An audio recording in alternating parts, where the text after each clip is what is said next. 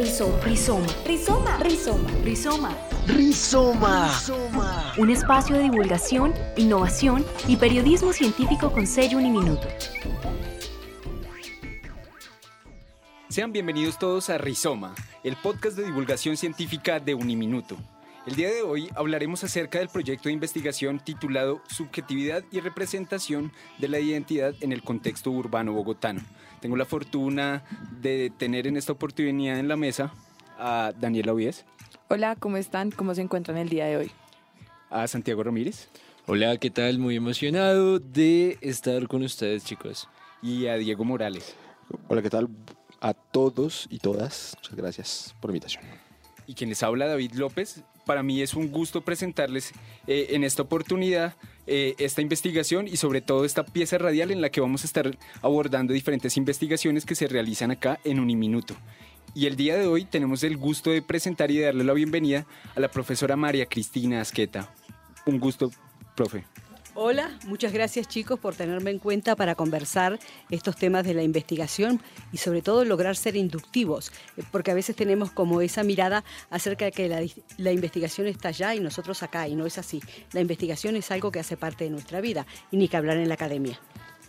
Claro que sí, y es que para entrar en materia, esta investigación fue realizada en la carrera séptima, o mejor conocida por los rolos como el septimazo.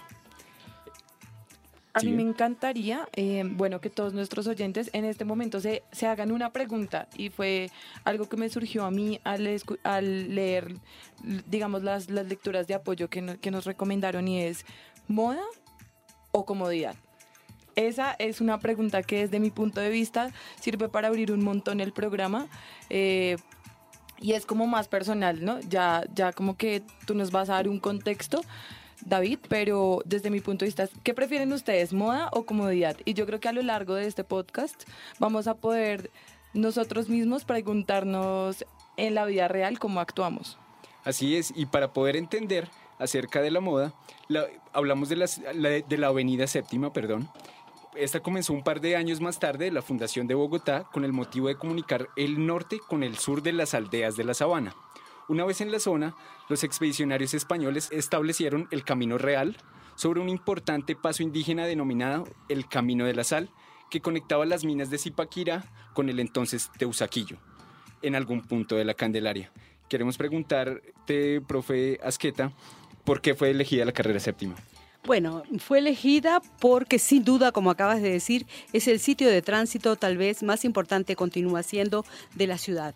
Muchas cosas, muchas eh, pasarelas pasan por ahí para utilizar una palabra que está vinculada a la moda, pero eso es una pasarela. eh, pasar andando por las vías eh, se forma pasarela. También están las marchas, los desfiles y los carnavales, que si bien se dice que Bogotá no tiene carnaval, hay ciertas marchas que se vuelven carnavales, eh, sobre todo las marchas que han tenido que ver con la cultura LGTBI y también con las, ba- las barras bravas. Y eso está caracterizado en cierta forma en los productos de investigación, que son artículos y ahora un libro. Bueno, digamos que algo muy chévere que me surgió o que me ubicó muy bien en las lecturas era, bueno, y que se habla mucho en comunicación, en las escuelas, eh, cuando se habla de la escuela de Chicago, se habla un poco acerca de que todos, eh, como que todos hacemos un performance y decidimos qué mostrarle y qué no mostrarle a la gente, ¿sí? Eh, y digamos que esa es una parte muy chévere que nombraban las lecturas y que se tocó también teóricamente y que me parecía también, digamos que ver la calle, ver la séptima como una pasarela, nunca se me había ocurrido. Bueno, pero ya está definida eh, la séptima, el septimazo, palabra que está incluida en un bogotálogo, que es un glosario sobre el habla bogotana, que fue sacado por la alcaldía y creo que se sigue, se sigue renovando, actualizando eh, sobre el habla, pero eso es, la séptima es una pasarela, por donde, como dirían los teóricos como Roland Barthes, que han estudiado la moda, por donde ir al encuentro del otro y llevar su pinta para ver y ser visto por los demás. Es un ejercicio de la comunicación, obviamente. Y es que estamos hablando de semiología. Queremos que le expliques a las personas que no conocen este término o este campo de estudios en qué consiste la semiología. desde mi concepción, bueno, el estudio eh, de la semiótica o semiología, como tú la estás nombrando, en realidad en este caso queda mejor la palabra semiótica porque tiene que ver cómo eh, se van coincidiendo los marcos teóricos para ese estudio. Pero digamos que la semiótica es un método alrededor del cual eh, articular todo el conocimiento de las ciencias sociales, en particular la comunicación, para comprender cómo son las dinámicas de la vida social. A mí me pareció muy importante que obviamente ustedes tuvieron que hacer un trabajo etnográfico, ¿no? Un trabajo que quisiera nos contaras un poco cómo fue el proceso. Bueno, el, sí el fundamento de la investigación es de carácter cualitativo y con instrumentos etnográficos como las encuestas, la observación, la entrevista y por supuesto también está que las personas, por ejemplo los estudiantes de semillero que participaron en el proyecto, también hacen parte de la moda. Y por ejemplo, en este último producto que se ha escrito, el libro, eh, comienzo diciendo que parte del aprendizaje de lo que es la moda viene de los propios estudiantes. ¿Por qué? Porque hay autores que dicen, bueno, la moda es un fenómeno joven, algo joven. ¿Eh? que, lideran los jóvenes. Entonces, eh, me pareció totalmente coherente eso con lo que viene a aparecer. Por ejemplo, todo lo que está puesto ahora en cuanto a, los accesorios en la moda, eso se lo debo a los primeros estudiantes que me acompañaron en la investigación, que ahora son egresados, Marcela Rey, eh, Cristian Suárez. Ellos me dijeron, mire, lo más importante en la moda son los accesorios. Y creo que sigo pensando ahora eso. Yo quiero hablar de la primera parte de la investigación y es que comenzaron a, investigar o a observar mejor los pasillos de las universidades Jorge Tadeo Lozano y Uniminuto. ¿Cómo fue esa primera etapa? Bueno, eh, digamos, lo primero, la primera etapa eh, se concreta en el septimazo, pero también accedemos a los pasillos, porque también empezamos a tener esa visión que las vías urbanas se transforman en pasarelas y también los eh, pasillos de los grandes edificios públicos. Por ejemplo, las grandes superficies como los centros comerciales, no soy yo la primera que digo eso, que son utilizados para la exhibición. La gente va a los centros comerciales a mostrar ropa y a comprar más ropa bueno, en el término de moda, ¿no? Hay otras cosas que también se, pueden se pueden analizar ahí, ¿cierto? Entonces, eh, pero también lo vimos en la universidad. Y eso fue una parte muy enriquecedora para el proyecto, porque precisamente eh, los jóvenes, cuando tú al principio hablas y dices la comodidad, claro, ellos postulan, eh, o sea, eso sale de la investigación, ellos dicen, no nos interesa la moda, lo que nos interesa es la comodidad, lo cual tiene contradicciones. ¿Por qué? Porque la moda es como ese hecho donde entran todas las tensiones de la complejidad del ser humano. Entonces, eh, son puras oposiciones. Entonces, lo particular y lo social, eh, lo erótico y el pudor, todas esas tensiones están dentro de lo que, bueno, también ponemos al vestido, digamos, porque el vestido es como la unidad eh, que es transformada por la moda para hacer que exista ese fenómeno en la cultura. Yo siento que se nos ha escapado una, una pregunta eh, fundamental para poder hablar de la investigación y quiero saber cuál fue la pregunta de investigación que ustedes se plantaron y cuál fue el objetivo.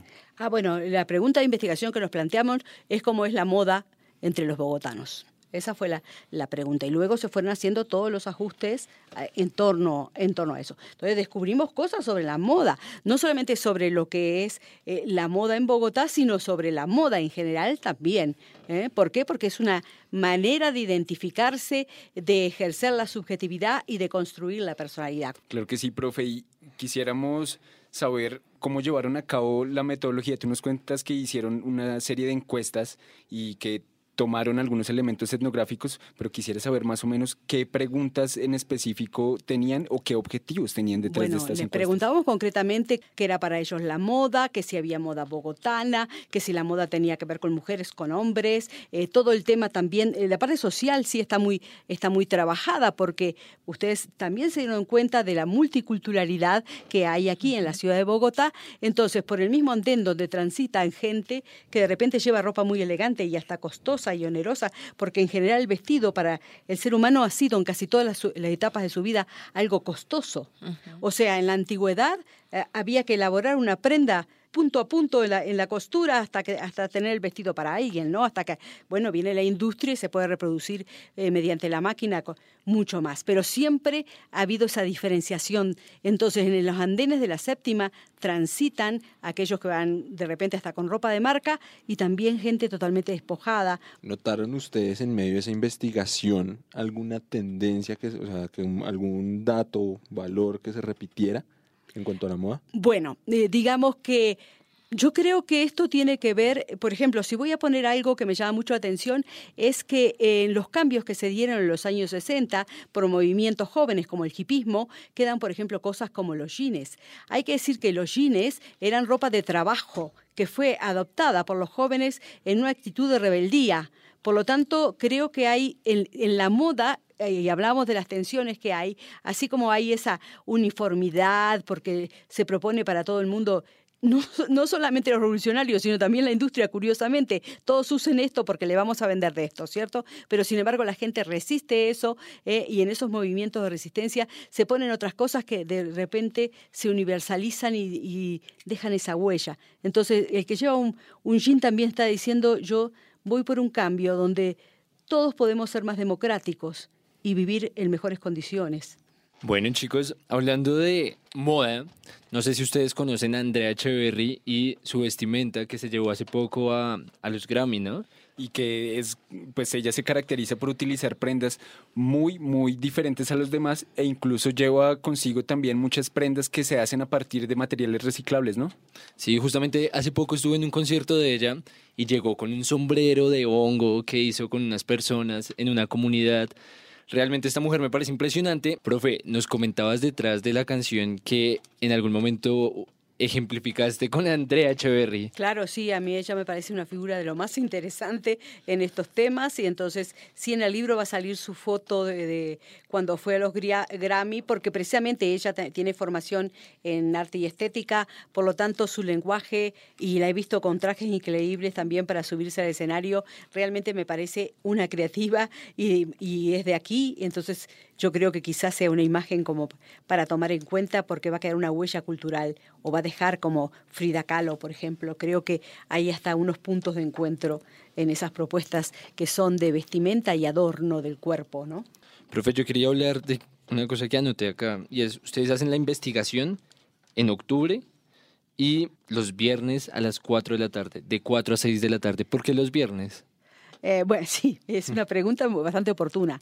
No solamente fue en la primera etapa, sino también en la segunda, los viernes de la tarde, porque resulta que hay un concepto en Bogotá que es el Viernes Cultural, y ese concepto nos parecía eh, muy importante porque lo- el viernes es como que aquí en Bogotá tenemos como la inspiración para salir, estar en la calle, para ponernos la pinta.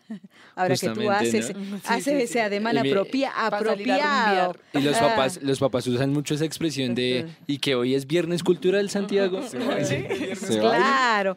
Bueno, eh, quizás ustedes los jóvenes hayan modificado eso por- o lo hayan corrido, desplazado para otros días, pero digamos que fue por eso que se eligió. eh, ¿Por qué? Porque también como en la segunda parte se anduvo por el chorro de Quevedo, por ejemplo, y fue y cambió un poco de características la investigación, hay que decirlo. ¿eh? Y respecto a eso, ¿qué tanto puede influir el contexto eh, en la forma en que las personas se, se pueden llegar a vestir? No, yo creo que influye muchísimo y a la inversa también. O sea, a- a- tú eh, recibes influencia para vestirte, pero cuando sales vestido, a interactuar con otros, ahí también estás construyendo contexto. Entonces, eh, es una cosa, por- para abarcar con la investigación, eh, no es una cosa de poco tiempo. Esta investigación está como desde 2015, quizá la idea se venía eh, germinando desde antes, eh, pero la empezamos a actuar desde el 2015 hasta ahora eh, seguimos trabajando, o sea, hasta, hasta hace un rato en la mañana estuve trabajando en el tema. Por lo tanto, y yo lo que más pienso es, esto queda abierto. ¿Cuántas cosas? Por ejemplo, el tema del tatuaje, que también ha sido, ha sido visto que tú tienes ahí. eh, muy bonito. Eh, eso todavía no, Gracias. lo- no hemos podido, eh, todo eso que tiene que ver con la transformación del cuerpo.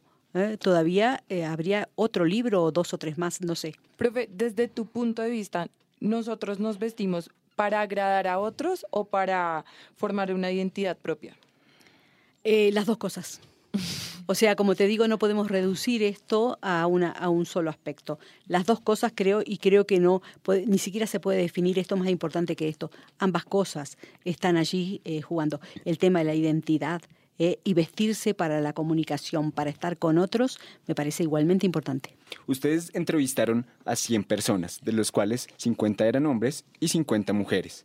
Les preguntaron si seguían la moda y, y 44 personas decían que no.